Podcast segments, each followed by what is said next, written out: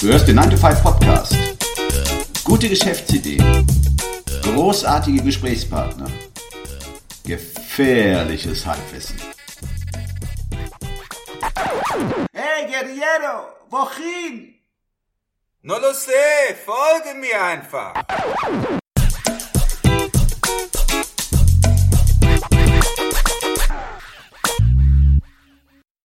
Willkommen zur nullten oder auch ersten Episode von 9 to 5 Podcast. Die Frage, die sich nun stellt, ist, wer zum Teufel sind Ruben und Christian? 9 to 5, der Titel unseres Podcasts suggeriert, dass wir Anti-Einstellung sind. Das ist nicht so. Ruben ist ja selber Angestellter. Der Titel ist etwas reißerig. Typisch für den Herrn Werbetexter. Ja, sorry. Ja, also Ruben, stell du dich doch mal kurz vor, bitte.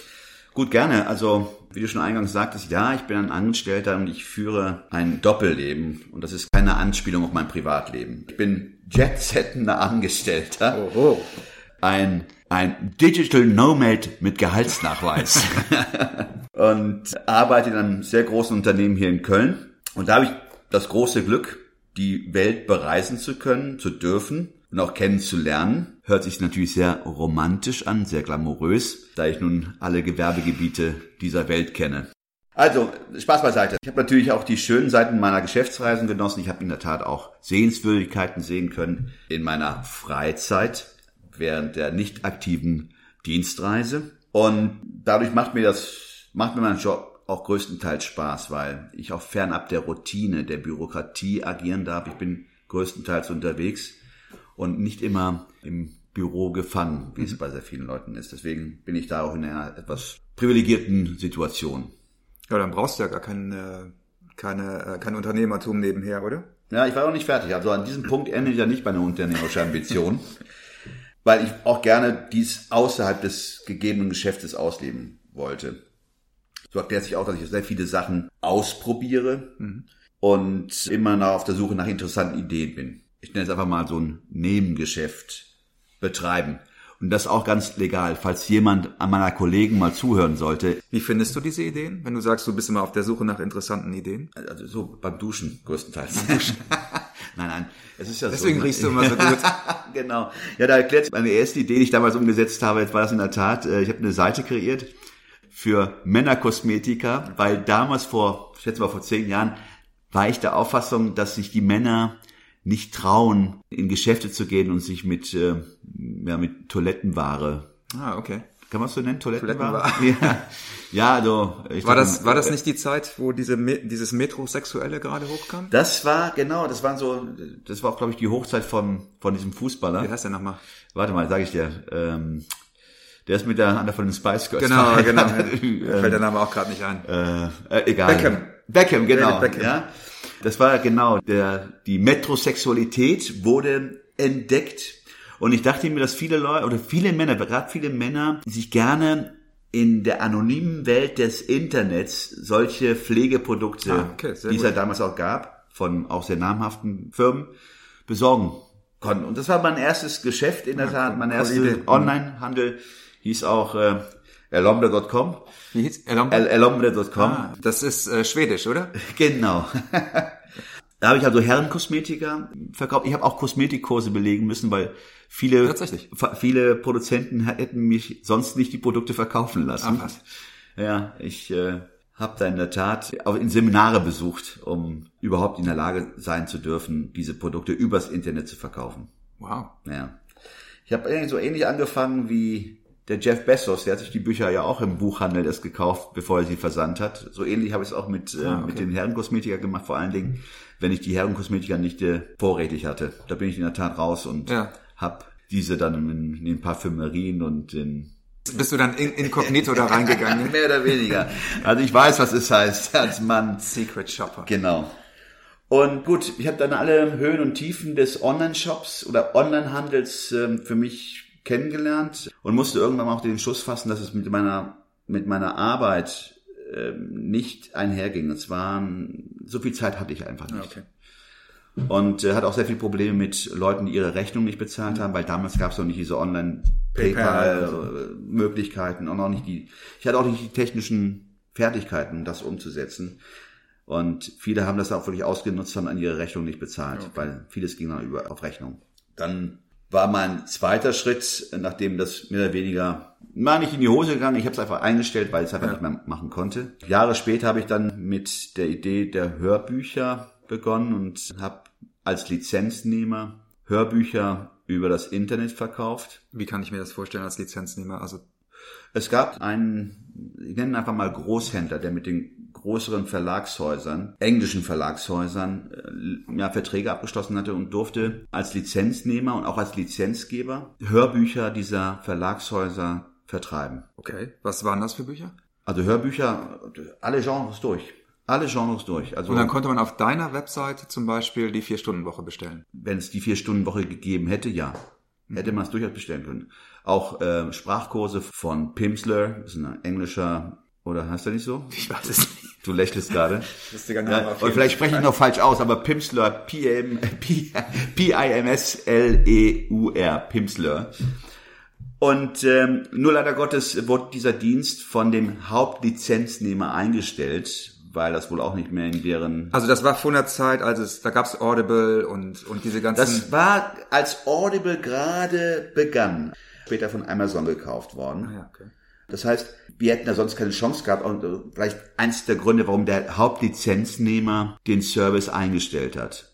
Also interessant. Das heißt, du hast eine Webseite aufgebaut, ja. Die, oder gab es da auch so eine Art Vorgabe wie bei einem Franchise, dass du schon ein Template hattest? Oder? Ja, es gab ein Template, du musstest in der Tat, äh, es war eine Art Franchise. Du konntest die Farben bestimmen des, der Website. Im Grunde genommen waren das so Satellitenseiten. Du hast praktisch die Lizenz erworben, eine, ein, ein Shop zu führen, Hörbücher per Download zu verkaufen. Verstehe. Und wie hast du dann das bekannt gemacht? Wie hast du deine Werbung gemacht? Das waren dann meine ersten Schritte da habe ich meine ersten Erfahrungen mit Google AdWords gemacht. Mhm. Ich habe versucht natürlich die Seite damals mit dubiosen Suchmaschinen äh, Optimierern, die mir dann Pakete verkauft mhm. haben, bin ich ein bisschen auf die Nase gefallen. Also ich habe damit Lehrgeld bezahlt mhm. und ich denke einfach mal, das war auch damals für mich eins der Momente, dass ich sage, wenn du was machst, gerade mit Werbung, gib das nicht in fremde Hände. Und wenn du es in fremde Hände gibst, dann sollst du wissen, hm. wie man es macht, um ein besseres Follow-up zu, ja, zu haben. Okay, um es nachhalten zu können. Was nachhalten zu können, ja. ob es auch richtig gemacht wird. Also ich habe meine, meine Erfahrung gemacht. Ja, und äh, so weiter und so weiter. So andere Sachen, die ich momentan auch mache, die aufgrund der Erfahrung, die ich gemacht habe, auch besser laufen. Mhm. Wie zum Beispiel diese, ich hatte es mal erwähnt. Diese Lead Generation. Lead Generation, wo ich praktisch für Handwerker Leads organisiere, mhm. also in Form von Telefonaten und ich habe pro Telefonat abrechnen kann.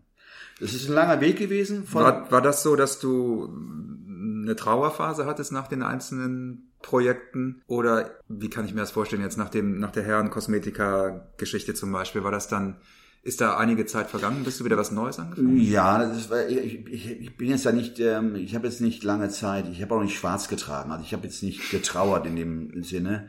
Es war nur ärgerlich, weil du natürlich sehr viel Zeit investiert hast. Und irgendwann möchte man ja auch die Früchte ernten, die man gesät hat. Aber das hatte ich dann nicht eingestellt. Ich habe für mich festgestellt, okay, mit jeder, hm, wie soll ich sagen, mit jeder, das war ja eine Erfahrung, die ich gemacht habe. Es war ja kein Scheitern, mhm. sondern letzten Endes hat mich das einen Schritt weitergebracht. Ich mache jetzt andere Sachen in einer viel kürzeren Zeit als noch vor Jahren. Das ist auch eine Lernkurve. Mhm. Aber um auf die Frage zurückzukommen, also getrau Training, ne? Ja, ja, ich habe es also als Training gesehen und getraut habe ich nicht. Hm. Dafür bin ich zu optimistisch und äh, wie heißt das immer so schön? Das ist so ein Blatt. Wenn eine Tür sich schließt, öffnet sich eine andere oder äh, öffnen sich zwei andere. Und so war es auch hier. Es ist eine, eine Erfahrung, die man gemacht hat und wird immer besser. Ja gut, aber ähm, wird man sich sicherlich fragen, wie kann das jemand machen, der an sich einen normalen Job hat, ja, normalen Job, so klingt das jetzt nicht. Ne? Das klingt ja jetzt schon so, als hättest du einen relativ anstrengenden Job und auch einen relativ anspruchsvollen Job. Also ist ja jetzt kein Job, wo du wahrscheinlich um vier Uhr einfach den, den äh, ja. legendären Bleistift fallen lässt und Nein. nach Hause gehst. Ne? Nein, das heißt, du hast ja einen, einen anstrengenden Job. Ja, anstrengend, aber er macht ja auch Spaß. Also das muss ich auch noch im Nebensatz sagen. Aber sicherlich wird man sich fragen, wo nehme ich diese Extrazeit her? Ja. Wie macht er das? Man, ich, ich stehe ja auch auf, ich frühstücke, ich gehe zur Arbeit und komme spät nach Hause. Was überhaupt motiviert mich, weil letzten Endes, es steht mir ja nicht mehr Zeit zur Verfügung genau. als jeden anderen hier. Es sind 24 Stunden. Genau. Und die Frage ist halt, was motiviert mich, Neues auszuprobieren, auch neue Side-Hustles, mhm. Nebengeschäfte, die natürlich zur Aufbesserung des, des Einkommens beitragen. Aber die Motivation ist ja ganz andere. Ich dachte, das kann es auch nicht sein, dass man bis zum 65., 67. Mhm. Lebensjahr arbeitet konnte mir auch nicht vorstellen, irgendwann mal, wenn das vielleicht nicht mehr so geht, dass ich reisen kann, weil das vielleicht durch irgendwelche digitale oder, oder hm. durch ähm, Videokonferenztools durch Beamen, ja. und durch Beamen abgelöst wird, dann äh, könnte ich mir nicht vorstellen, wirklich 9 to 5 in einem Büro zu sitzen. Also du wolltest dir eigentlich mehr Optionen schaffen. Ich wollte mehr Optionen schaffen, genau. Das ist mehr der Blick über den Tellerrand und äh, vielleicht auch mal einen Plan B haben. Mhm oder dein Job zum Plan B zu machen und mhm. das, was du dann als Nebengeschäft begonnen hast, passioniert hauptberuflich mhm. zu machen. Ja, sehr interessant. Ja. Und das wird dann, klar, wie nutzt man die Zeit? Die Zeit muss man halt aktiv nutzen. Und das war dann letzten Endes, äh, was uns jetzt zu diesem Podcast auch geführt mhm. hat, auch eine interessante Sache. Ja, die unser Podcast-Idee ist ja an, äh, am Tresen entstanden. Ja, ja, richtig. Bei Tee und Kaffee. Ja, ja, ja, das stimmt. Bei mhm. Tee und Kaffee. Ja, das war jetzt einfach, nennen wir es aber ein Tagline, Angestellter mit Side Hustles. Und wer Christian ist, erfahrt ihr in der nächsten Folge. Alle im Podcast erwähnten Ressourcen und Links findet ihr auf unserer Webseite 9to5.de. Das ist 9 wie Ja, die Zahl 2 und das englische 5 wie in High Five. Also, sagt Nein zum Alltag und Ja zum Abenteuer.